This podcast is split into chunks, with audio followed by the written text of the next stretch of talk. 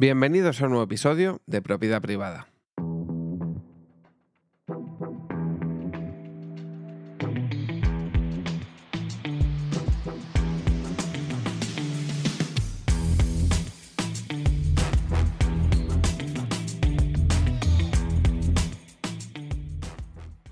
Aprovechando que Bizarrap ha sacado una nueva sesión, eh, pues mira, voy a simplemente dar mi opinión sobre la última sesión de Bizarrap. Lo haré cada vez que saque una, porque al fin y al cabo las acabo escuchando todas.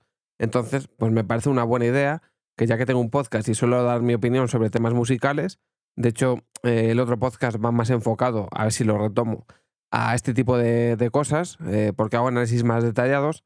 Eh, pero bueno, sacó una sesión ayer Bizarrap. Es cierto que últimamente parece que las anuncia con solo dos días de antelación. Es la sesión número 55 y el artista invitado es Peso Pluma.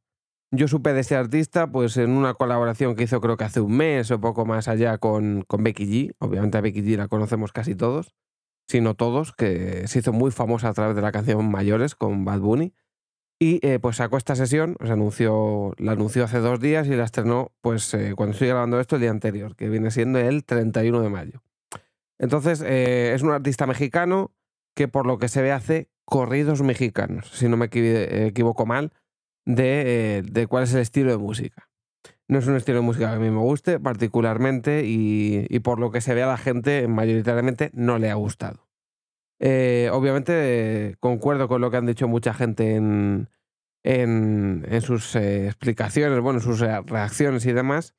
Y es que en una de las cosas en las que ahora mismo se mueve Bizarrap es que cuando alguien destaca, automáticamente lo llama para sacarlo en, en una sesión, ¿no? O sea, digamos que antes era él el que daba ese empujón a, los artistas, pero ahora directamente ya cuando un artista está pegado, pues le llama para hacer para hacer la sesión, ¿no? Marketing puro y duro, que es lo que viene haciendo en las últimas sesiones con Arcángel, con Shakira, eh, y fue el último al que él seguramente dio el empujón a, Quevedo.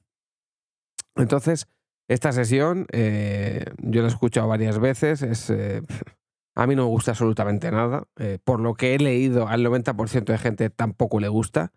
no es que esperases otra cosa, pero no esperabas que que básicamente un artista fuera a hacer una sesión para hacer exactamente lo mismo que hace fuera de, las sesiones de Bizarrap. Al final lo que quieres es que si Bizarrap es, productor y, lleva ahí a gente a hacerles una sesión, lo normal es que haga una pista distinta, que le haga salir de su zona de confort, pues que, que haga un beat pegadizo, que le haga hacer algo distinto, porque al final no ha hecho más que una canción que haría sin estar con Bizarrap. O sea, es una canción más que probablemente, es, y lo digo sinceramente, ya no por el género, que es un género bastante desconocido en el sentido de que fuera de México prácticamente entiendo que no se escucha casi nada, em, pero también entiendo que es eh, cuando Bizarrap ya se ha encasillado, por decirlo de alguna forma, en un estilo muy urban, muy trap, muy tal, que cuando lleve algún artista que no haga algo de eso, pues yo creo que la gente como que no le va a gustar o va a estar más desencantado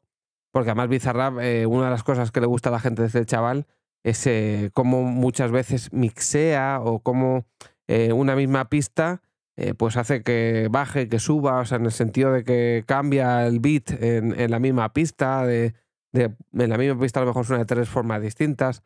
Y en esta canción con, con Peso Pluma suena siempre igual. Es literalmente un corrido mexicano de principio a fin.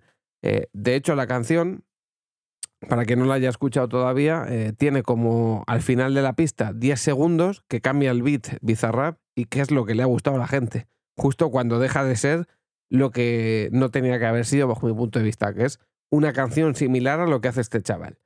Eh, entiendo la decepción. Eh, yo no es que esté decepcionado porque no me gusta esa música, entonces me ha parecido más de lo mismo, no tengo gran cosa que decir, pero sí que es cierto que yo entiendo que que la idea es que cuando lleve a un artista le saque un poco de su zona de confort o le haga, eh, digamos que no se ha visto a Bizarrap en esa pista, por decirlo de alguna forma.